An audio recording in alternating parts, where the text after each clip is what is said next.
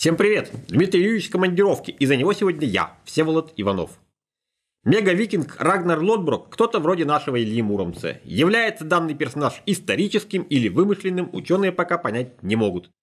Но говорят, именно его сыновья возглавили Норманов, вторгшихся в Британию то ли в 866, то ли в 867 году. Если верить сагам, сыновья мечтали отомстить королю Элле II за убийство папаши – а реализовав данное намерение, поняли, что кроме Эллы в Британии есть еще много интересного, как для грабителя, так и для насильника. В итоге ураганили более 10 лет. Дать викингам укорот смог только король Уэссекса Альфред Великий в 878 году. С этого момента и начинается сюжет грядущей игры Total War Sagas Thrones of Britannia. Анонсировали серию еще летом. Речь шла о том, что на вселенной Warhammer у Creative Assembly свет клином не сошелся. Будут и игры, так сказать, про историю. Масштабом поменьше, чем раньше, но уж точно габаритнее любого DLC. Учитывая благодатность темы и популярность известного сериала, очень даже может взлететь. Задача будет проста – сделать так, чтобы британские острова вертелись именно на твоем мозолистом характере. В реальности таких результатов добился уже упомянутый Альфред Великий, но игра для того и нужна, чтобы переиграть историю на свой вкус. Выкатить троны Британии угрожают в будущем году. Ролик сделали очень годный, всем советую. Еще одна новость о серии Total War. Третий месяц продолжается закрытое тестирование сетевой стратегии Total War Arena. Кроме ингредиентов, известных всем любителям стратегических игр от Creative Assembly, тут в наличии еще и моба составляющая. На старте выбираешь себе одного из 11 командиров, римлянина, грека или варвара. Тебе выдают три отряда соответствующей фракции и катапультируют на карту. А там уж сам соображаешь, что делать. Идти захватывать чужую базу, защищать свою, или прятаться в лесу и оттуда обстреливать штыряющих мимо противников.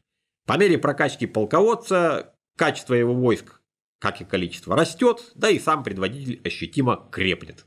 В закрытом бета-тесте участвует строго ограниченное число избранных граждан. Но поскольку издателем Total War Arena выступают братья-белорусы из Wargaming, администрация тупичка имеет возможность предложить контингенту принять участие в тестировании игры.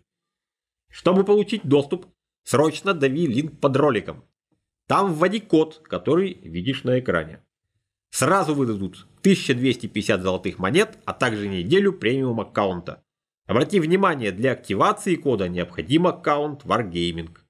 Пропуск действует не бесконечно, тормозить не рекомендуется. Star Wars Battlefront 2 вполне типичная AAA видеоигра с самой обычной для такой игры ценой. На западе 60 баксов или евро. У нас можно взять и подешевле, за 2000 рублей, если для ПК. Однако уплата этих денег, что у них, что у нас, всего лишь стартовый взнос. Начало, как говорится, большого пути. Во всяком случае, издательство Electronic Arts рассчитывало именно на это. Например, чтобы открыть наиболее популярных героев, Энакина или Люка Скайуокера, до недавнего времени требовалось примерно 40 часов игрового времени. В течение этих полутора суток с лишним вполне реально заработать внутри игры 60 тысяч кредитов и прикупить на них вожделенного персонажа. Или можно было сразу без затей занести еще бабла, получить те же самые кредиты и со старта кинуться в бой, управляя любимым героем. В ответ на цензурные и не очень цензурные высказывания игроков по данному поводу Официальный представитель издательства настрочил в Reddit сообщение в духе «Мы ж для вас стараемся», лучшая фраза которого звучит примерно так. Цель состоит в том, чтобы дать игрокам возможность испытать гордость и чувство важности их достижений при разблокировке разных героев. Сообщество взвыло от ярости. За три дня сообщение собрало больше 670 тысяч дизлайков что является антирекордом за все 13 лет существования мегаресурса Reddit, куда заходит больше миллиарда человек в сутки. Тут даже самые рьяные любители денег в Electronic Arts начали подозревать, что возможность порулить Дартом Вейдером игроки ценят посильнее, чем ту самую гордость и чувство важности достижений. Якобы безупречно выверенный на основе бета-тестирования баланс прокачки был безжалостно покорежен. Скайуокеры теперь идут по пятнашке, Леи и Чубаки по десятке, а личную Иден вообще можно урвать за 5000 кредитов. Ну а микротранзакции 17 ноября прямо перед релизом выключили. Разумеется, не навсегда. Извините, что не смогли все сделать правильно. Мы слышим вас громко и отчетливо, поэтому микротранзакции временно отключаем. Уделим больше внимания изучению отзывов, а также балансировке и настройке игры, сообщил публике глава студии разработки Оскар Габриэльсон. Как будет выглядеть система микротранзакций Battlefront 2, когда ее включат обратно? Интрига. Впрочем, даже без них Battlefront 2 захейтили на метакритике в минуса. Отзывы критиков по большей части вполне положительные, а вот отзывы пользователей ниже плинтуса. Что там в игре включено, что там выключено, никого не волнует. В людях клокочет ненависть, и они ее с удовольствием изливают. Даже контора Метелица не упустила возможности поглумиться над Battlefront 2. StarCraft 2 на днях перевели в режим free-to-play, и в официальном твиттере появились сообщения. Количество механик, работающих по принципу Pay to Win в StarCraft 2 – 0. Количество часов, которые нужно провести в игре, чтобы открыть любого командира в кооперативе StarCraft 2 – 0. Количество часов, которые требуются, чтобы открыть доступ к компании StarCraft 2 Wings of Liberty – 0.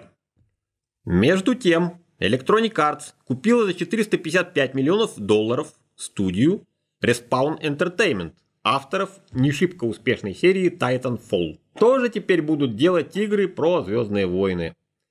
История подозрительно напоминает скорбный путь студии Visceral Games. Те тоже в свое время перешли с производства игр собственного изготовления Dead Space на изготовление игры по франшизе Звездных войн под чутким руководством Electronic Arts. В результате игры нет, а студия закрылась.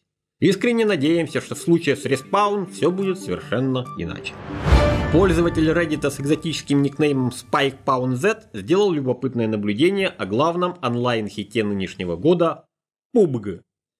Некоторые пользователи стали жаловаться, что матчмейкинг длится как-то уж очень долго. А когда сессия все-таки начинается, никаких успехов данные игроки добиться не могут. Вражья пуля находит их практически сразу. Все это было бы крайне странно, если бы страдальцев не объединяла характерная особенность. Все они активные пользователи форума Unknown Cheats, где кучкуются любители доминировать не за счет личного скилла, а за счет всяких спидхаков, уолхаков и аймботов. Вот эти-то хитрые парни и начали испытывать проблемы как с поиском новой игры, так и со стрельбой в глаз за километр. Потому что в сессиях, куда их пускают, концентрация читеров оказывается неприлично высока. Советское время был анекдот про еврея, который убыл из СССР в Израиль и пишет родне. Лучше не приезжайте, тут трудно, тут все самые умные. В той же ситуации оказались и читеры Пубга. Похоже, для них теперь организована отдельная резервация, где они резвятся в компании себе подобных. Вместо того, чтобы банить нечестного Игорька, побуждая его к открытию нового аккаунта, гораздо рациональнее стравить его с такими же деятелями. Пусть играет по своим правилам, если уж предложенные разработчиками неинтересны. Надо четко понимать, что это теория. Официального подтверждения данной информации Blue Hole, разумеется, не дает. Другая теория ничуть не хуже, что алгоритм просто собирает в кучу игроков с наилучшей статистикой. И это, разумеется, читеры. Схлопотать в пубге бан за читы вполне реально, поэтому очень может быть, что данная вторая теория даже ближе к истине. Многие не в курсе, но виртуальные предметы для игр типа Counter-Strike, Dota или PUBG один из самых ходовых товаров на планете Земля. По оценкам Bloomberg, в этом году на скины, козырные шмотки, мечи, кладенцы и прочие пиксели люди потратят около 50 миллиардов долларов. Для сравнения, доход от всех мобильных игр в прошлом году оценивается в 38 миллиардов. Игры на ПК принесли 33, а консольные всего 6 жалких миллиардов баксов. Все эти оценки, конечно, приблизительные и не очень надежные. Но есть медицинский факт. Занимаясь обслуживанием операций по покупке игрового ширпотреба и имея скромный процентик с каждой сделки, владельцы множества специализированных сайтов живут как средние руки наркобароны. Есть у успешного бизнеса и некоторые проблемы. Например, отсутствие единой платежной валюты для продавцов и покупателей из разных стран. Хочет американец передать деньги китайцу, а это, извините, не так просто, даже при наличии толковых посредников. А один из крупнейших игроков данного рынка, OP Skins, решил вывести бизнес на новый уровень, а заодно крепко озадачить конкурирующие организации. Речь о новой криптовалюте WAX, которой можно будет оплачивать покупки на виртуальной бирже цифровых предметов. На данный момент компания проводит первичное монетное предложение ICO, продает WAX. Как только валюта заработает, инвесторы тут же начнут стричь купоны. 41 миллион долларов уже на кармане. Удастся ли собрать планируемые 63 миллиона до конца ноября, пока загадка. Видеоблогер Йонг Yi вывесил на всеобщее обозрение видео, где рассказывает о беседах с сотрудниками CD Projekt Red, которые уже несколько лет строгают мегапроект Cyberpunk 2077.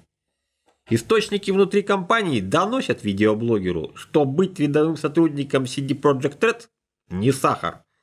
Зарплаты не поражают воображение, переработки – самое обычное дело, а попытки жаловаться или протестовать в лучшем случае безрезультатны.